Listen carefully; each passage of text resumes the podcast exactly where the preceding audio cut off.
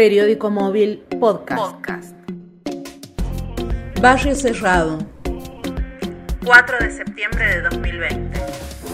El virus se esparció por toda la provincia y ya no hay departamento de Tucumán que no tenga casos. Delfín Gallo, una pequeña localidad de Banda del Río Salí, tiene 16 barrios y en todos hay contagiados. Uno de esos barrios se llama Mariano Moreno, pero los vecinos lo rebautizaron. Para ellos es Ushuaia. Las casas son de material, pero las calles de tierra.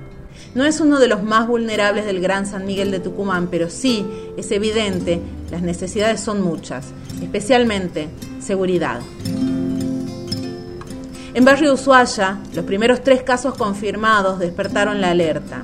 La situación se agravó cuando varios vecinos, contactos directos de los contagiados, comenzaron a manifestar síntomas, especialmente una mujer de 80 años que vivía con dos hijos que dieron positivo. Entonces los vecinos tomaron el toro por las astas, discutieron cuál era la zona más afectada y acordaron cerrar el barrio. Lo hicieron con lo que pudieron. Abrieron varias bolsas de materiales de construcción, de plástico, las cosieron y formaron una gran muralla que divide la zona crítica del resto.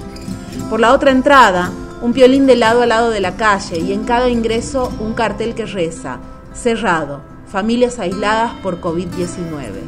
Y a continuación, armaron un bolsillo para que los que quedaron adentro puedan subsistir. Un grupo de vecinos se ha organizado para juntar en mercadería, todos los vecinos aportaron un poco y ellos se encargan de repartir a las personas aisladas un grupo de vecinos se ha organizado para darle una mano a todos los vecinos que están aislados. Acá este, hemos tomado una decisión de aislarse todo por el tema este. ¿Y cuál es el tema? Que hay veces los chicos o, la persona grande sale, sale a comprar y los discriminan, le dicen cosas, hay otros que no lo quieren atender. Y bueno, pero la gente lo, lo colaborado casi todos los que están infectados pero las necesidades alimentarias son grandes y la situación es crítica. Los vecinos organizaron por la noche una protesta para exigir la presencia del comisionado comunal Ambrosio Páez para plantearle la necesidad de desinfecciones y especialmente de comida. Páez dijo que ya conoce la situación y no se presentó.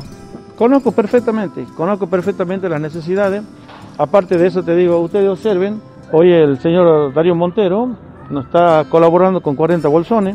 Yo recién vengo del Mercofru comprando verdura para, para darle a la gente, le estamos, estamos asistiendo con verdura, con mercadería, con carne. ¿Para qué van a ir estos 40 bolsones? Y te digo, hay más o menos cerca de 100 personas que están necesitando, ¿me entiendes? Familia, de esos, ese un 40% vamos a cubrir, ¿me entiendes? Pero bueno, queda 60. El 60 de una forma u otra estamos articulando todo, ¿me entiendes? Para que, bueno, para que asistamos a la gente. Eso es lo que podemos hacer. La experiencia de Barrio Ushuaia está incompleta. Los vecinos tomaron como referencia dos operativos del Sistema Provincial de Salud que en su momento aislaron una zona de Lastenia y otra de Concepción durante 15 días con la esperanza de contener los focos infecciosos y que no se esparcieran por toda la provincia.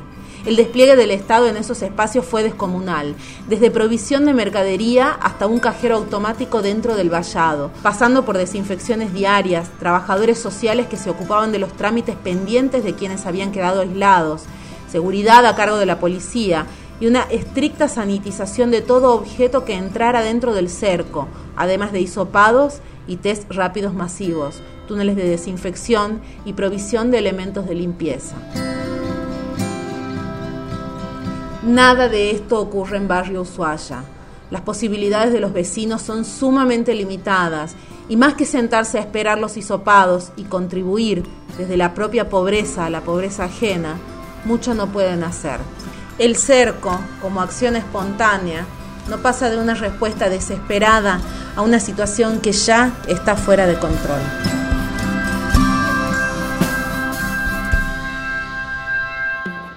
Periódico móvil podcast. Podcast.